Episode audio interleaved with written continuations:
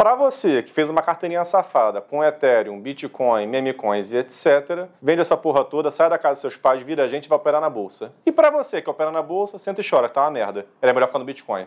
Tá no ar, fecha a conta.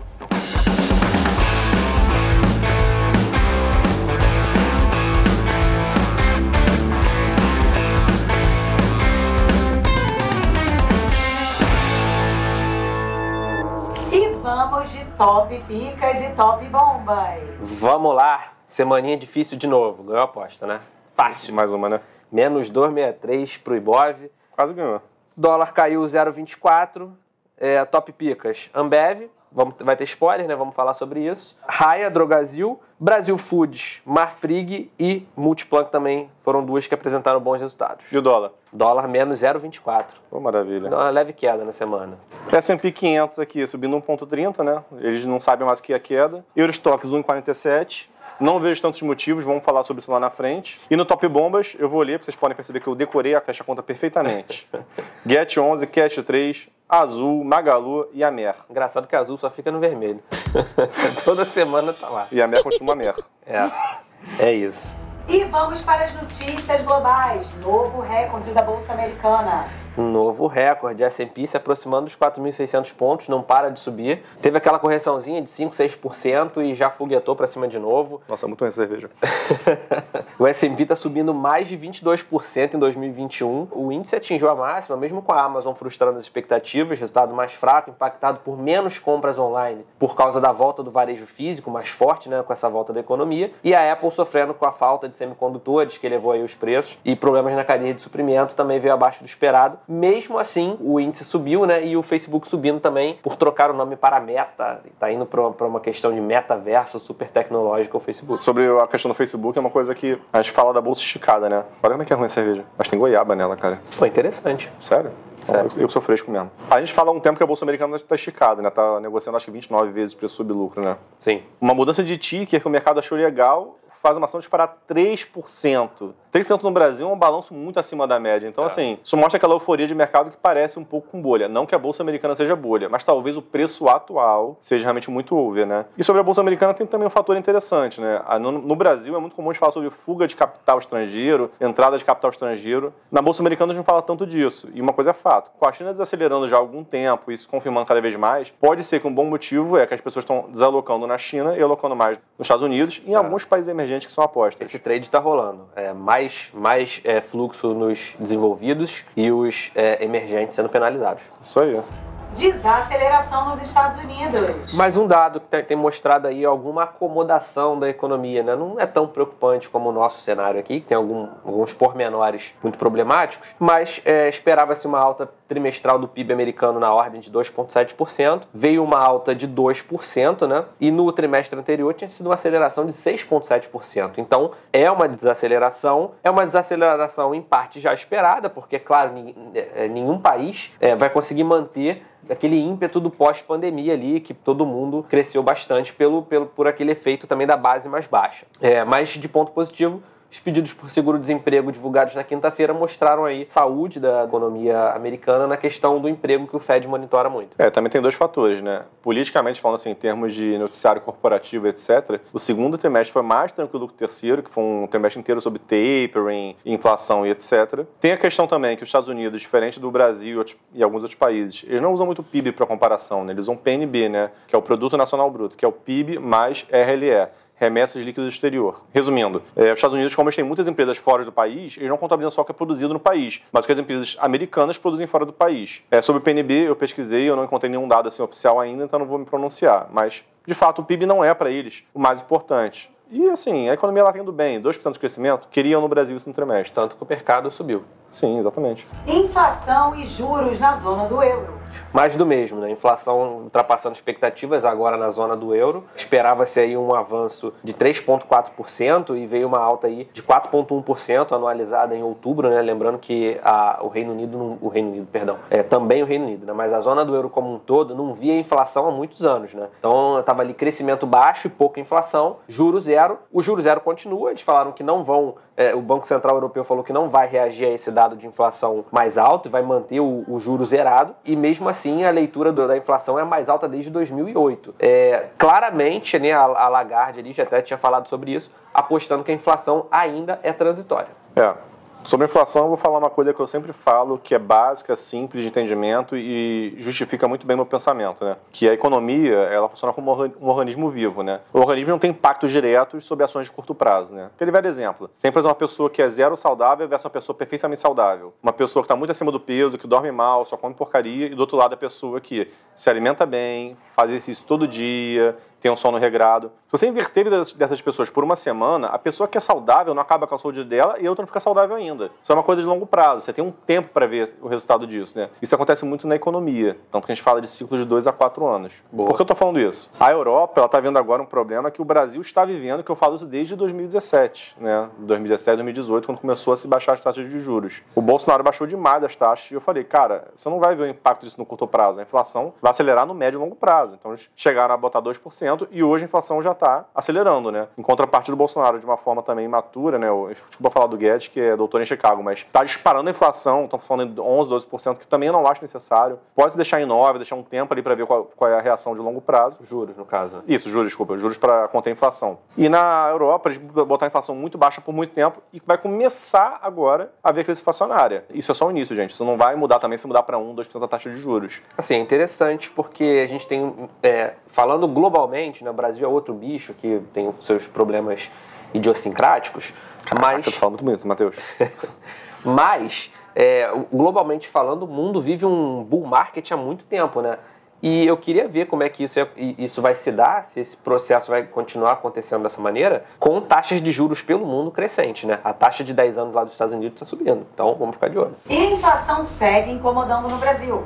Bastante. O IPCA 15 subiu 1,20% em outubro. Esse dado foi divulgado na segunda-feira. A expectativa do mercado era uma alta de 0,97%. É a maior taxa para o mês desde 1995. Então é um dado que incomodou muito. Mexeu no mercado, mexeu no mercado de juros, mexeu na bolsa, deu o que falar durante a semana, alterou as expectativas de inflação de longo prazo, né? mexeu ali com as apostas ali nos juros futuros e com o próprio consenso do Banco Central. Então a gente tem aí um cenário de inflação tem vindo constantemente acima do esperado, mais um cenário de possível descalabro fiscal. Então, tudo, todo esse caldeirão aí que se formou fez aí a tempestade perfeita para o Banco Central agir de uma maneira um pouco mais drástica, né? É, só para citar aí o que tem mexido no seu, no meu, no nosso bolso, né? Energia elétrica muito forte, a, a alta ainda, ainda sob o impacto da bandeira vermelha. E no grupo dos transportes, passagens aéreas aumentando bem, bem fortemente e combustíveis. É, então, aí, mas o que eu ia falar? Existe também, de novo, a imaturidade, você não entender a economia como um horrorismo de longo prazo, né? Que existe uma dicotomia, de novo, entre preço, etc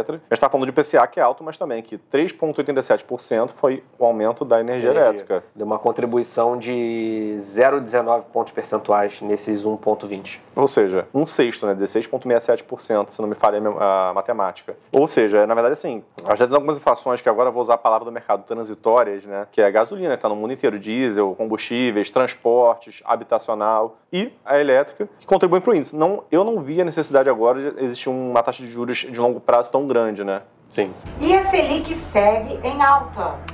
Tivemos aí o Copom, né, o evento mais esperado da semana, na quarta-feira. É, foi o primeiro Copom que a gente não tinha uma aposta muito segura do que queria acontecer. E mesmo assim, a, aposta mais óbvia ali foi a que foi a vencedora, né? É, um ponto e meio de ajuste, né, um ponto e meio percentual. Jogou a Selic para 7,75 ao ano e já deixou contratado para a próxima reunião, que é a última do ano, mais um e meio, tá? Então a gente provavelmente vai terminar o ano com a Selic em 9,25%, que é acima do esperado inicialmente. Bom, um tempo atrás, né? Muitos esperavam que a alta ia parar no juro neutro, que eles falam que é ali 6,5, 7, 7,5, mas vamos, já estamos acima disso e vamos mais além ainda. E pior, né? Já colocaram ali na curva de juros, se a gente tirar ali com a Selic esperada, uma alta maior do que um ponto e meio. Então, pressionaram o, o Banco Central, depois da quarta-feira, no dia seguinte, né, mesmo com um e-mail de alta na Selic, lembrando que quando a Selic sobe, para você apostar contra o Brasil, né, você paga aquele CDI para sua contraparte. Né? Então, o shortear dólar com a Selic mais alta fica mais caro. E mesmo assim, no dia seguinte, o dólar subiu. Então, o mercado peitou o Banco Central, jogou as curvas longas mais para cima ainda, mostrando aí que o Banco Central perdeu alguma credibilidade. Existe aí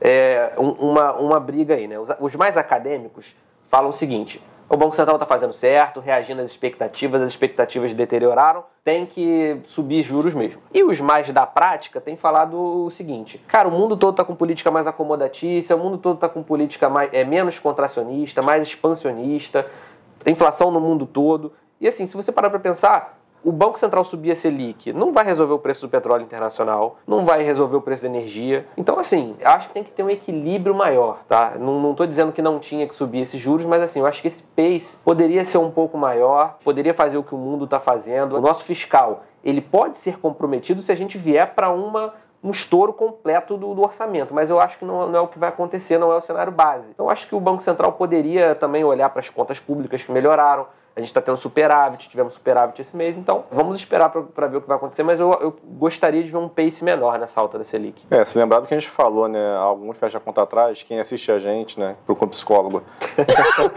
é, vai lembrar que a gente falou na época, assim, quando falava de 8,25, 8 pontos, estava meio loucura, né, mas o mercado muito reativo, né, dessa andada. A minha visão sobre a Selic é o seguinte, se fala em 1,25, 1,5 você fala um 1,25 a 1,5 ali, né, de, de aumento. Eu acho que, assim, de novo, tem ânimos do mercado por trás que fazem o mercado andar. Por trás também tem ânimos do governo, né, que está perto da eleição. Ao contrário do Guedes falou, eu acho a política populista. E acho que sair aumentando os juros agora, perto do Natal, afeta cartão de crédito, etc., vai aumentar, lógico. Mas eu botaria mais um, um ponto aí, no máximo 1,25. Quando é. botaria um e-mail, que nem o pessoal fala, não. Fechando esse ano a 8,75 ou a 9. E ano que vem, cara, eu acho que pode dar uma disparada no início do ano e depois dar uma relaxada para as eleições. Pode acontecer. Estão apostando que a Selic terminal aí, né, o, o Credit Suisse, se eu não me engano, está apostando em 11,5. Ele para de subir a Selic em 11,5 meio. É alto pra cacete.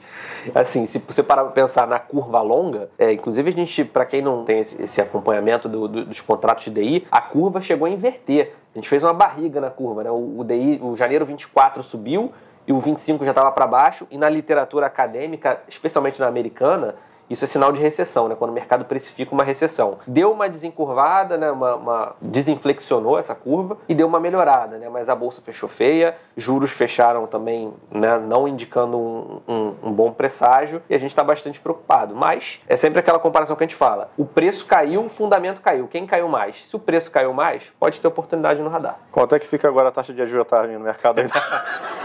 mercado local. Nossa, sei de uma coisa. Se o banco está cobrando 20, imagina.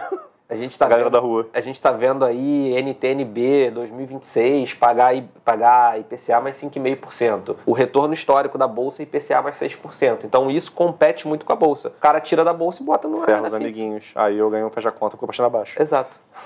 o ajuste de um ponto e meio percentual foi o maior em quase 20 anos. PEC vai passar? Tá, cara, tá uma briga ali, né? Teve um, uma, uma, uma discussão ali para botar para votação. No meio da discussão só valeu a pena o viral do Paulo Guedes, né? Que ele só batendo todo mundo. Nossa, deu porrada no Maílson da Nobre. Nos, não, esse mereceu. Nos bastidores, apesar, que o Maílson foi maneiro comigo lá na Anfac, foi mal, cara.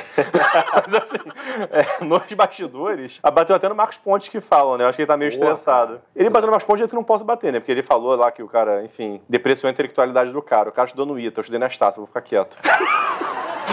Mas, é, então, eu acho que vai ter discussão. Tem uma parte do Senado, especialmente, que o pessoal está um pouco preocupado com a repercussão no mercado, né? Então pode ser que ali tenha algum, alguma dificuldade de passar essa matéria. Mas assim, o que me assusta é que o governo quer, de qualquer modo, botar esse auxílio de 400 reais e se não passar a PEC dos precatórios, eles vão arrumar algum jeito. Vão pedir um crédito extra extraordinário, vão estourar o teto de qualquer jeito, vão. Não sei de onde eles vão tirar o orçamento. Mas, enfim, eu vejo até como um cenário positivo essa flexibilização do teto não passar.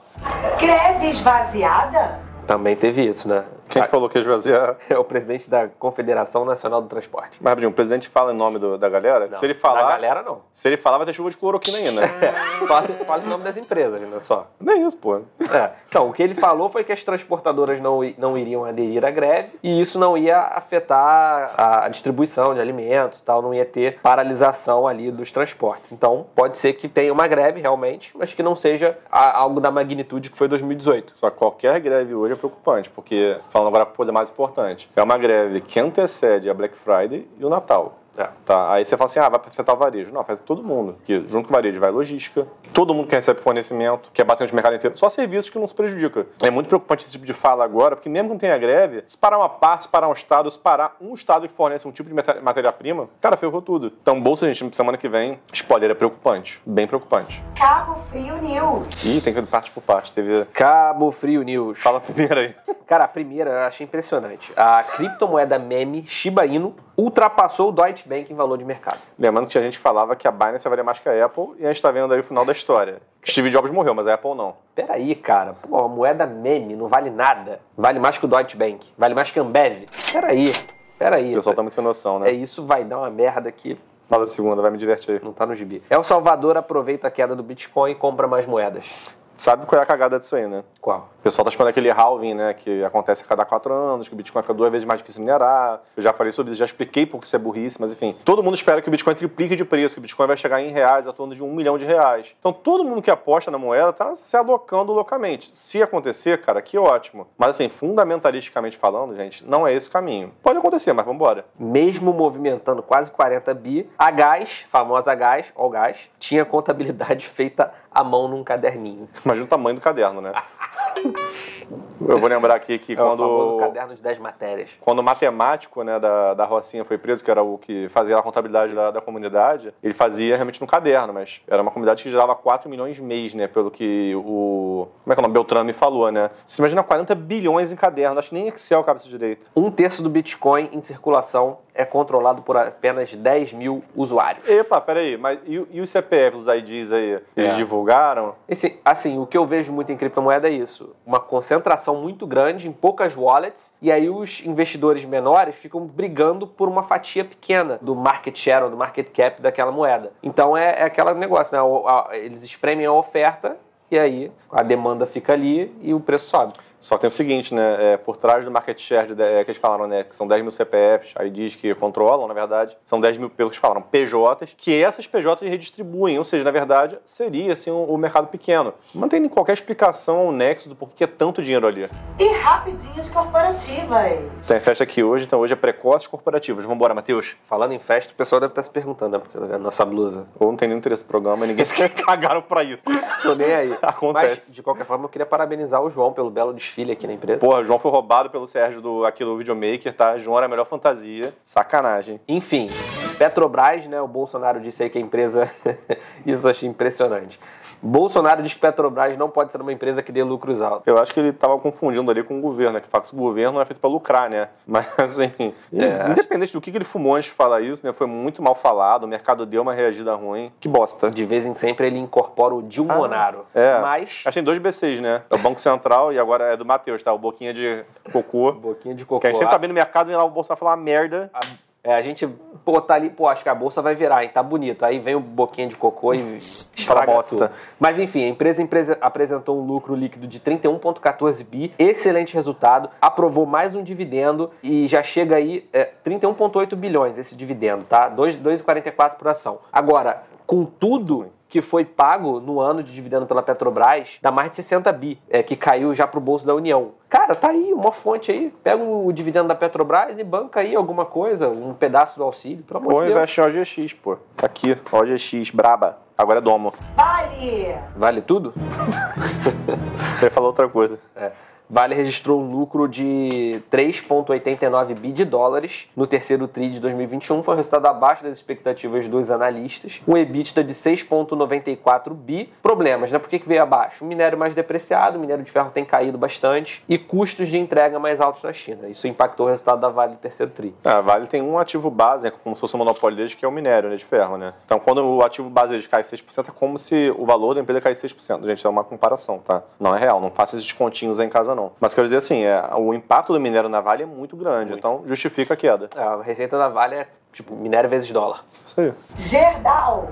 Gerdau Gerdau, encerrou, Gerdau, Gerdu. encerrou o terceiro TRI de 2021 com um belíssimo lucro de 5,59 bi, um aumento de 604% em relação ao mesmo período de 2020. Demanda de aço no país bombando, a Gerdau também exporta, demanda por aço também forte lá fora. Espera-se que ainda a demanda de aço cresça de 4 a 6% no próximo ano. Anunciou um dividendo de um, de R$ 1,42 por ação, é, 2,4 bi de dividendo. Ou seja, Gerdau, num momento excelente, também desalavancando, muito barata e está com a performance relativa, né? O papel caiu 50%, 60%. A Gerdau ainda está ali estável no ano. É, vou falar rápido porque eu quero que acabe esse programa logo, que a cerveja é muito, a cerveja é muito ruim, cara. E só tem essa. Mas vamos lá. Tem uma coisa na economia chamada propensão marginal a consumir, né? Que eu não vou explicar porque é uma coisa complexa, mas é basicamente assim, como se fosse a sua propensão a consumir qualquer bem, né? Eu tô com sede, propensão a consumir água. Então, você tá com sede, você bebe água, ela vai reduzindo. Você vai precisando cada vez menos do bem. E junto com a propensão marginal a consumir, tem a taxa marginal de substituição, que é o seguinte, quando você consome, você precisa de outro bem, né? Bebi bastante água, agora eu vou comer, agora eu vou descansar, por exemplo. Por que eu tô falando isso, né? A gente teve uma taxa marginal de substituição entre minério de ferro e aço. As economias pararam de consumir minério de ferro, principalmente a China, mas o aço continuou bombando. Então, a gente teve 6% de redução no minério de ferro e tem uma projeção agora de 6% no aço. Boa. Suzano. Ah, minha Suzano querida, falei que tava barato. Vou falar rápido porque eu só tenho uma coisa pra falar. Administração é incrível, aquisição da Fleury, a prova disso. Vambora. Quero tocar de cerveja.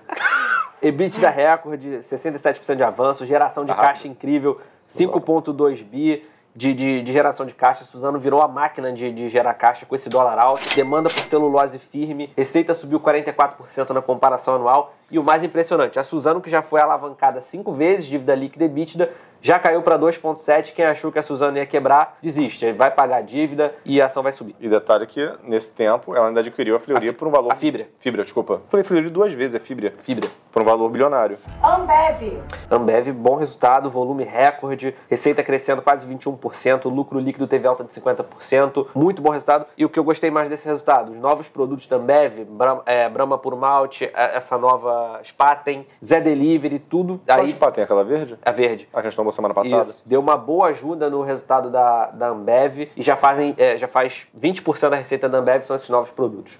Bom resultado. A sorte do Paulo Lema é que o brasileiro precisa beber, né? Pra encarar a economia. É isso. Marfrig. Esse foi o resultado que mais me impressionou. Lucro de 1,7 bi no período, quase 150% de crescimento na base anual, receita líquida de 23,63 bilhões no, trime- no trimestre, aumento de 40%, e o mais impressionante, free cash flow yield de 22% no trimestre, ou seja, num trimestre, só de caixa, a Marfrig gerou de caixa 22% do market cap dela, ou seja, né, se você anualizar isso, em um ano, a Marfrig gera o que ela vale só de caixa. Impressionante. O rock dela é boa? É bom? Excelente. O É. ROI dela tá batendo quase 100%. Eu não conheço muito a Mafrig porque eu não não sou muito de acompanhar esse setor, né? Mas os números são muito bons. Não, o setor de frigoríficos explodiu. Bombou, tá de parabéns. Santander. Isso aí foi. Bancão vai morrer?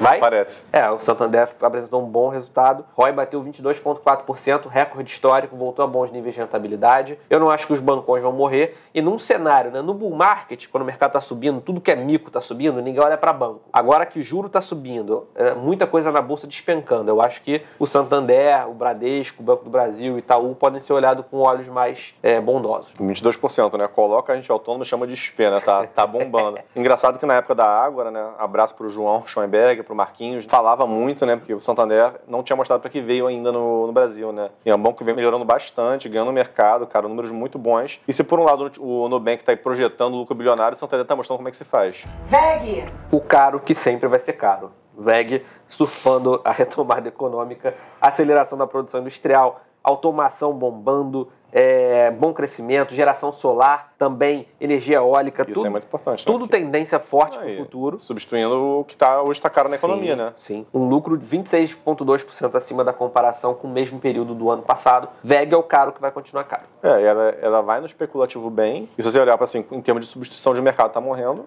melhor ainda. Então, o fundamento dela é muito bom. Isso. E para fechar, Movida e Multiplan também apresentaram bons resultados. Só para só pra Movida citar aqui. é do Matheus, né? Querida Movida, muito bom resultado. Cara, preço dos imóveis usados subiu barbaramente. Então a, a Movida está bombando nos seminovos, está bem no GTF, excelente. Multiplan também muito bem, mesmo com shopping vazio ainda, né? E o Nubank protocolou IPO na Bolsa Americana e na B3 via BDR. O brasileiro vai poder ser acionista de Nubank. Espero que não com valuation de 70 bi, que eu acho bem esticado. Nubank e Bitcoin, né? Ninguém sabe por que compra, mas tá comprando aí. Agora, o Nubank é um fenômeno. Se fosse um pouquinho mais baixo, até dava pra entrar. E, qual a aposta? Eu? Sou eu? Tanto faz. A minha é baixa. Eu acho que é baixa porque a gente vai, vai, vai, bater, vai bater 100 e depois volta pra cima. A minha é baixa porque, ainda que não aconteça a greve dos caminhoneiros, é, eles também não vão sentar e falar, ah, tá tudo bem, continua aí. Vai ter burrinho político, o Bolsonaro não tá calando a boca, só tá falando cagada. É, esse, esse, esse, é o meu argumento pra baixa. E graficamente ainda tem um caminho pra, pra bater no, no fundo do canal de baixa, né? Então, assim, pra mim eu não vejo um motivo pra alta. 100 mil vai, vão botar um muro ali, não vai, é. não vai romper. Se romper vai ser só pra estopar os bobos. Isso, e pra quem for operar, detalhe, eu acho que o fundo do canal é 102 ou 101 mil pontos. E para quem for operar essa semana agora, já fica a dica logo. Vai abrir com uma, aquela altinha, provavelmente, para corrigir a semana passada. Aí os bobos entram comprando, né? E os, as raposanas do mercado ficam só rindo ali de fora no short. É isso. Mas, é mas, é isso. mas eu tô com o JP Morgan. Acho que o fundo tá chegando. É. Tá chegando. Vai no short para não tomar no long.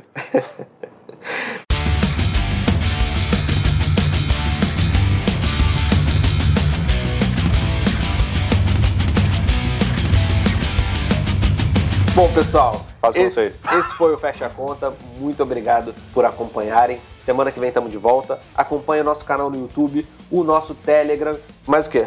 Tem o Twitter. Tem Investlab, Matheus em Ação, Renata Habilidade, fecha a conta. Aí. Quem sabe daqui a um tempo abre a conta ou algo parecido. É. Isso está chegando de verdade.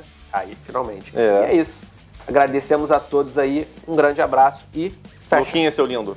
Beijo, Beijo pra você. João, parabéns pelo desfile. Abraço. Big Capital Invista ou invista.